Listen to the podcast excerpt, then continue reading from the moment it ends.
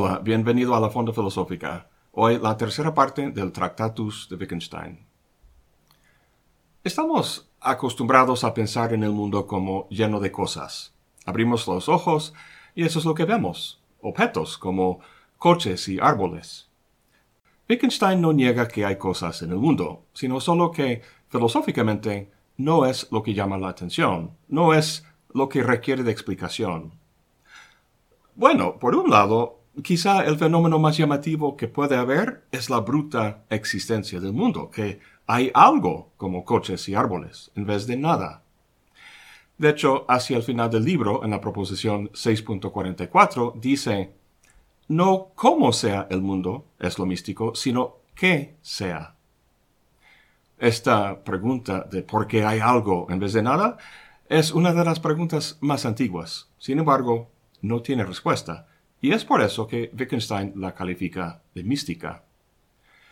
Sin embargo, hay una pregunta que sí está a nuestro alcance responder, una pregunta no mística, sino filosófica, a saber, ¿cómo nos relacionamos con el mundo? ¿Cómo nos referimos a él con el lenguaje?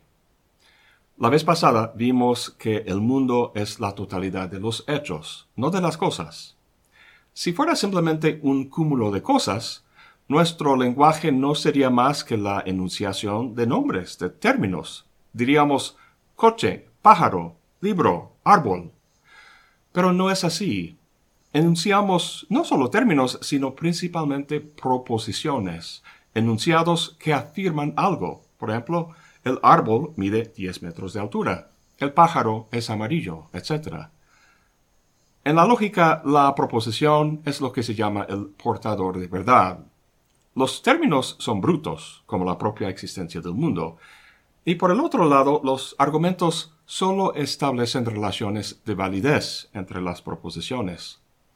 La única parte del lenguaje susceptible de calificarse de verdadero o falso es la proposición.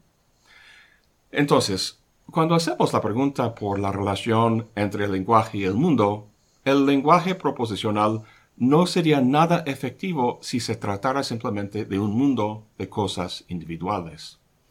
Es por eso que Wittgenstein dice que el mundo es la totalidad de los hechos, no de las cosas, es decir, de lo que se da, de lo que es el caso, como el pájaro es amarillo.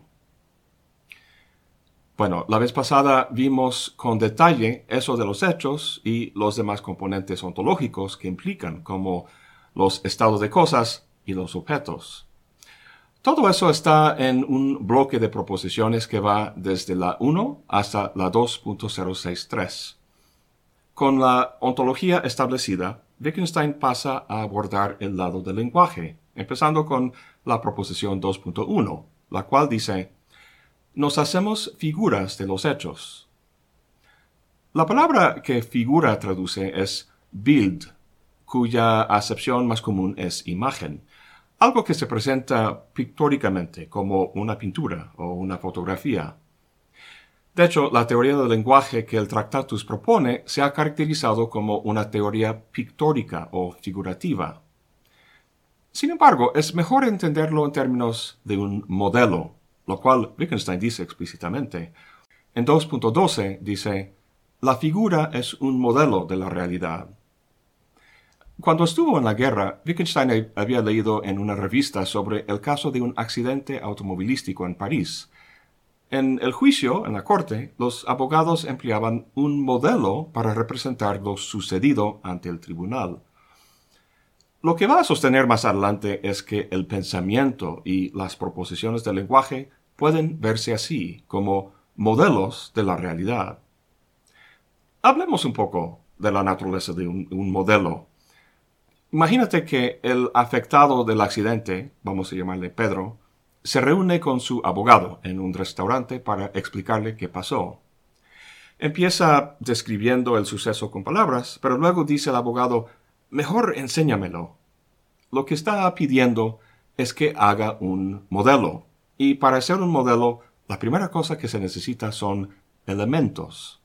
Dice Wittgenstein en 2.13, a los objetos corresponden en la figura los elementos de la misma. Es decir, Hay objetos en la realidad, los que estaban involucrados en el accidente en cuestión, y a esos objetos tiene que corresponder, corresponder algo en la figura o modelo, a saber, elementos. ¿Qué son esos elementos? Puede ser cualquier cosa. Bueno, la torre latinoamericana en la Ciudad de México, no, pues es muy pesada y no se puede mover. Los elementos tienen que ser manipulables, movibles. Pues sobre la mesa en la que están sentados, Pedro agarra un plato y dice que esto es la glorieta donde se dio el choque. Pone el lado corto de una servilleta al lado del plato para representar la calle en la que venía el coche que le chocó, lo cual representa con un pimentero, y su coche con un salero. Si no hubiera más que un solo plato en la mesa, no pudo haber modelado el accidente. Tiene que haber suficientes elementos para corresponder a los objetos en el escenario en realidad. Ahora, no es necesario representar todos los objetos en el escenario. La fuente, por ejemplo, que está en medio de la glorieta, o las plantas esparcidos por ahí. Solo los objetos relevantes, los que incidieron en el choque. Y tampoco es necesario que los elementos se parezcan y que tengan la misma funcionalidad que los objetos que representan. Por ejemplo, el pimentero no es del mismo color que el coche, no tiene puertas que pueden abrirse ni un motor que puede arrancarse, pero no importa. Lo que importa es su posición con respecto al otro coche, y eso el pimentero puede representar.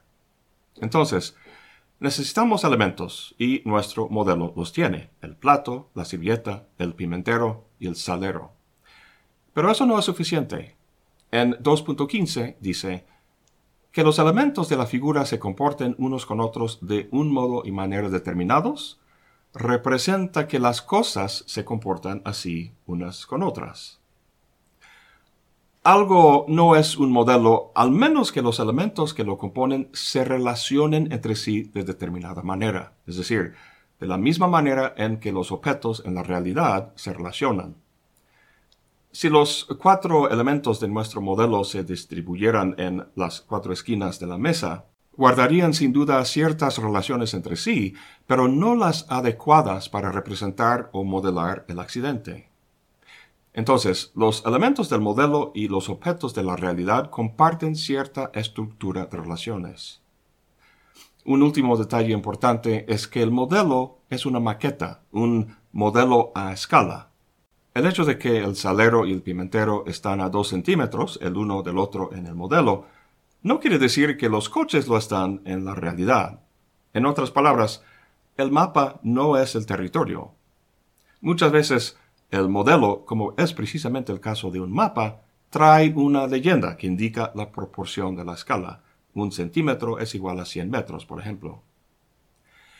En 2.141 dice que la figura es un hecho. Ya vimos que figuramos los hechos. Eso es lo que Pedro y su abogado han hecho en el restaurante. El accidente automovilístico es el hecho que modelan, pero el modelo también es un hecho. El Tractatus, como comentamos, trata de la relación entre mundo y lenguaje. Sin embargo, para Wittgenstein, eso no es un dualismo cartesiano entre diferentes sustancias como mente y materia. El accidente y el modelo del accidente son los dos hechos. Lo son porque los dos son compuestos de elementos en cierta relación entre sí. Simplemente resulta que algunas cosas en el mundo, algunos hechos, son capaces de representar o modelar a otros hechos. ¿Cómo es que un hecho puede modelar a otro? Porque comparten en común la misma forma. En 2.151 dice, la forma de figuración es la posibilidad de que las cosas se interrelacionen al igual que los elementos de la figura. Esta afirmación me hace pensar en la antigua idea de Aristóteles de que somos lo que conocemos. Aristóteles distinguía entre forma y materia. Cuando conocemos un caballo, no somos el caballo materialmente, sino en cuanto a su forma. En el momento de la intelección, tanto el conocedor como la cosa conocida comparten la misma forma inteligible, y eso, en términos generales, es lo que está diciendo Wittgenstein. Que los elementos que componen el modelo y las cosas que componen aquello que es modelado tienen la misma organización o forma. Hay una serie de proposiciones que quiero leer seguidas. Van de la 2.1511 a la 2.1515. Dicen, la figura está enlazada así con la realidad, llega hasta ella. Es como un patrón de medida aplicado a la realidad. Solo los puntos extremos de las marcas tocan el objeto a medir. Así pues, de acuerdo con esta concepción, a la figura pertenece también la relación figurativa que la convierte en figura. La relación figurativa consiste en las coordinaciones entre los elementos de la figura y los de las cosas. Estas coordinaciones son, por así decirlo, los tentáculos de los elementos de la figura con los que ésta toca la realidad. Hasta ahora hemos visto que para que algo figure o modele otra cosa, tiene que tener elementos suficientes relacionados entre sí para crear cierta estructura o forma. En la serie de proposiciones que acabo de leer, habla de la correlación entre los elementos del modelo con las cosas de aquello en el mundo que modela. Es como si el modelo fuera una medida, como una regla que se pone al lado de lo que se mide. Solo los puntos extremos de las marcas tocan el objeto a medir. Los describe también como tentáculos, o como se tradujo al inglés, antenas, tocando el mundo. El contacto que se hace entre modelo y realidad no es físico, sino formal. Las correlaciones haciéndose de tal manera que la forma de uno coincide con la forma del otro. Esto es lo que quiere decir cuando dice que el modelo llega hasta la realidad, hasta aquello que modela. Implícito aquí es el deseo de evitar lo que se llama el argumento del tercer hombre, lo cual nuevamente nos remite a Aristóteles. Es muy conocida la crítica que Aristóteles hace a las ideas de Platón. Si dos personas tienen en común ser hombres, esa propiedad que comparten se debe, según Platón, a que participan en la idea de hombre. Pero luego tenemos la relación entre esas dos personas por un lado y la idea de hombre por el otro. Los dos lados comparten en común la cualidad de hombre. Según el propio lineamiento de Platón, esto tendría que deberse a que los tres participan en una idea que encierra idealmente esa cualidad. Así que tendría que haber una idea que encapsulara los tres, y así sucesivamente en un regreso hasta el infinito. Semejante resultado, un tercer o cuarto o quinto hombre, es lo que Wittgenstein quiere evitar al decir que el modelo llega hasta la realidad. Si no lo hiciera, si la regla, digamos, no tocara aquello que mide, entonces habría una duda con respecto a la correlación de elementos y cosas, y se tendría que agregar otra regla, otra medida para hacer la correlación y así sucesivamente. Si un modelo figura la realidad, es importante entender que los elementos que componen el modelo y que se correlacionan con las cosas en la situación que modela, que esos elementos no son a su vez modelos de esas cosas. Si así fuera, los elementos del primer modelo necesitarían elementos a su vez que correspondieran con cosas en la situación modelada, y así sucesivamente. Podemos ver cómo surge nuevamente aquí el problema del argumento del tercer hombre. Para evitar ese problema y para que el modelo pueda figurar algún hecho en la realidad, sus elementos no pueden a su vez ser modelos, sino simplemente constituyentes básicos. Wittgenstein refleja esa distinción en el texto al emplear los términos Abildung y Darstellung. Abildung tiene la raíz Bild, la cual significa imagen o modelo, como dijimos hace rato. El verbo correspondiente es abilden, lo cual significa modelar o figurar. El modelo que Pedro y su abogado hicieron sobre la mesa del restaurante figura la situación del accidente, mas no la representa. Wittgenstein reserva el término Darstellung o representación para los elementos del modelo. Ellos son representativos de las cosas en la realidad, mas no las simbolizan, no se asemejan a ellas.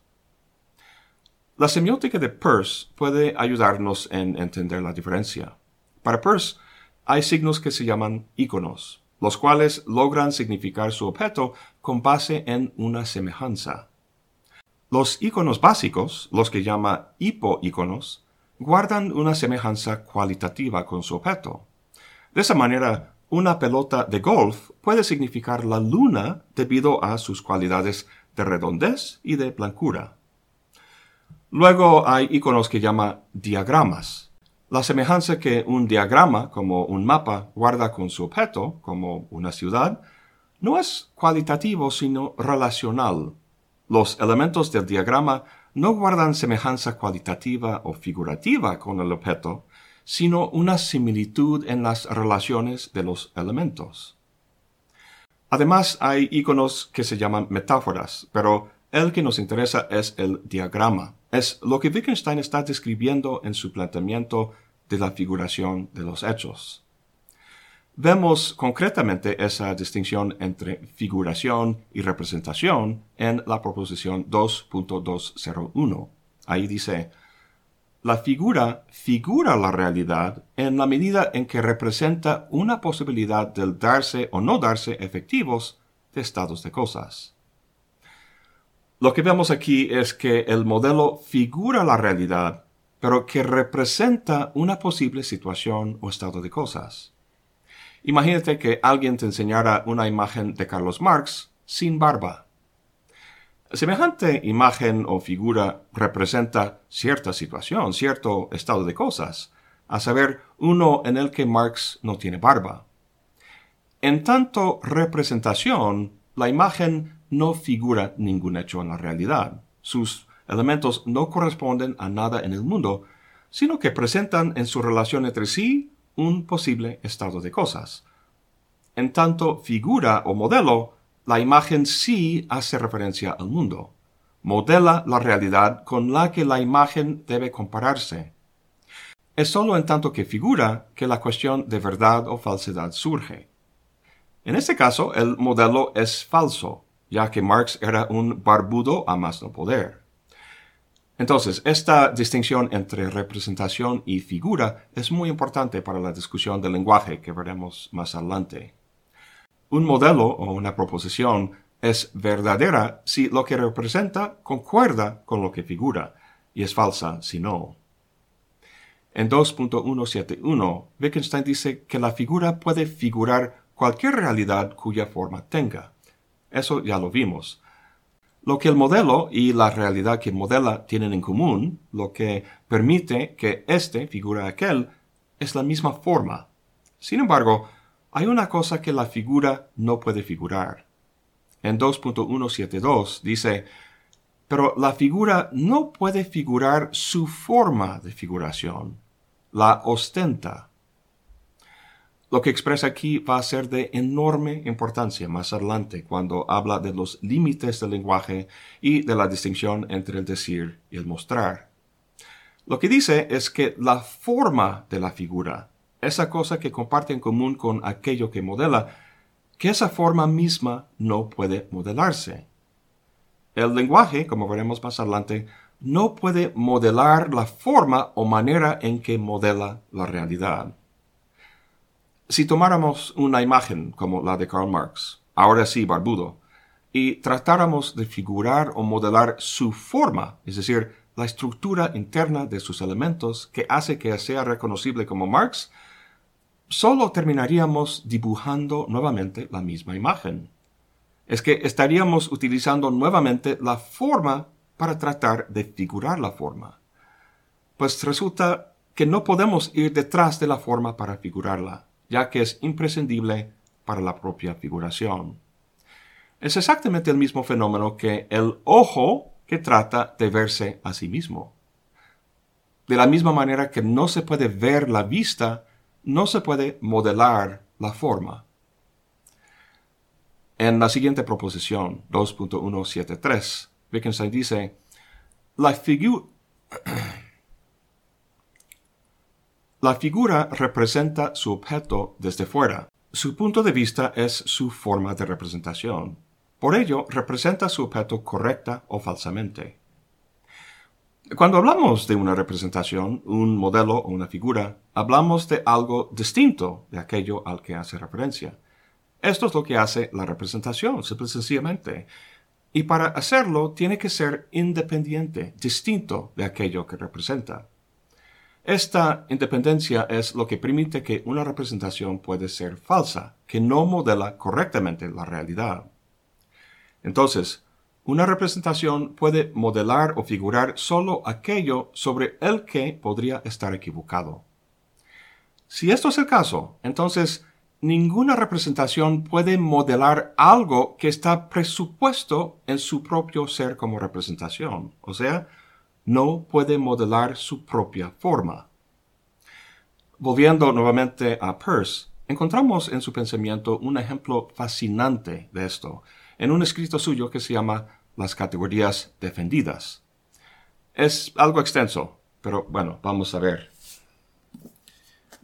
Aquí en la página 223 del segundo volumen de Obra Filosófica Reunida, dice, Imaginen que sobre el territorio de un país que tiene una sola línea fronteriza hay un mapa de ese mismo país. Supondré que todas las partes del país que tienen una sola frontera son representadas por una parte del mapa que tiene una sola frontera. Que toda parte es representada como delimitada por tantas partes como realmente la delimitan. Que todo punto del país es representado por un solo punto del mapa y que todo punto del mapa representa a un único punto en el país. Supongamos además que ese mapa es infinitamente minucioso en su representación, de modo que no hay ninguna manchita en ningún grano, de arena del país que no pudiera verse representada en el mapa si lo examináramos bajo un aumento suficientemente alto.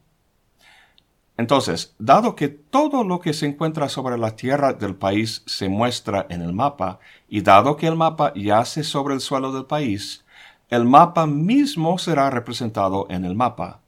Y en este mapa del mapa puede discernirse todo lo que se encuentra sobre el suelo del país, incluso el mismo mapa con el mapa del mapa dentro de su frontera. De este modo, habrá dentro del mapa un mapa del mapa, y dentro de ese un mapa del mapa del mapa, y así sucesivamente ad infinitum. Estando cada uno de esos mapas dentro de los precedentes de la serie, habrá un punto contenido en todos ellos, y ese será el mapa de sí mismo. Cada mapa que representa al país, directa o indirectamente, está representado en el siguiente, es decir, es representado en el siguiente como un mapa del país. En otras palabras, cada mapa es interpretado como tal en el siguiente. Por tanto, podemos decir que cada uno es una representación del país para el siguiente mapa. Y ese punto que está en todos los mapas no es en sí mismo sino la representación de sí mismo y sólo para sí mismo. Es, por tanto, el análogo preciso de la pura autoconciencia. Fascinante no solo lo que dice sobre el mapa, sino el hecho de que al final, en la última oración, lo compara con algo completamente inesperado. Espero que hayas podido captar lo que está describiendo. Hay un mapa de México, digamos. Ese mapa yace sobre el territorio mexicano, justo en el jardín de mi casa, aquí en Jalapa, Veracruz. Dado que el mapa es infinitamente minucioso en su representación, si tenemos una superlupa, podemos encontrar en ese mapa una representación del mismo mapa ubicado justo donde está mi casa en el mapa. Y aumentando más, podemos encontrar en ese mapa otra representación del mapa, y así sucesivamente. Ahora, volviendo al vocabulario de Wittgenstein, el mapa es un modelo del territorio, y puede serlo debido, como dice Wittgenstein, a que ocupa una posición distinta del territorio. O sea, la ciudad de Guadalajara está a cientos de kilómetros del mapa que está en mi jardín, del punto en el mapa que representa Guadalajara. Y así para todos los puntos del territorio que el mapa representa, menos uno. Hay un punto en el que la representatividad del mapa se desploma, a saber, precisamente aquel punto en el que el mapa yace sobre el territorio. Ahí el mapa no es distinto del territorio, lo cual lo constata el hecho de que ahí el mapa solo puede indicarse a sí mismo. Y es por eso, dice Peirce, que es el análogo preciso de la pura autoconciencia, es decir, la conciencia inmediata de uno mismo. En la pura autoconciencia, uno no es consciente de sí mismo por medio de ninguna otra cosa, es decir, su conciencia de sí misma no está representada a uno por medio de otra cosa. Más bien, en la pura autoconciencia, uno siente o se da cuenta de su conciencia de forma directa e inmediata. La conciencia, como la forma, se ostenta, uno la ve o la percibe directamente. Y como bien nos enseñó Descartes, uno no puede estar equivocado sobre su existencia como un ser pensante, porque la duda presupone la existencia de un ser, de una conciencia, para ser engañado. La inmediata certeza que encierra el cogito ergo sum es como la pura autoconciencia que describe Peirce, la cual es como la forma de la figuración que no puede sí misma figurarse, sino que solo puede verse o captarse directamente. En las últimas proposiciones, antes de llegar a la tres, Wittgenstein dice que hay que comparar la figura o el modelo con la realidad para ver si es verdadera o falsa. Cualquier figura, como la de Marx sin barba, representa cierto posible estado de cosas, pero en tanto figura algo, tenemos que compararlo con la realidad para ver si lo hace bien o no, si es verdadera o falsa. Como dice en la 2.225, no existe ninguna figura verdadera a priori. Bueno, la siguiente proposición es la 3, en la cual introduce el tema del pensamiento. Con eso iniciaremos el próximo video. Eso es todo por hoy. Gracias por acompañarme. Hasta la próxima y buen provecho.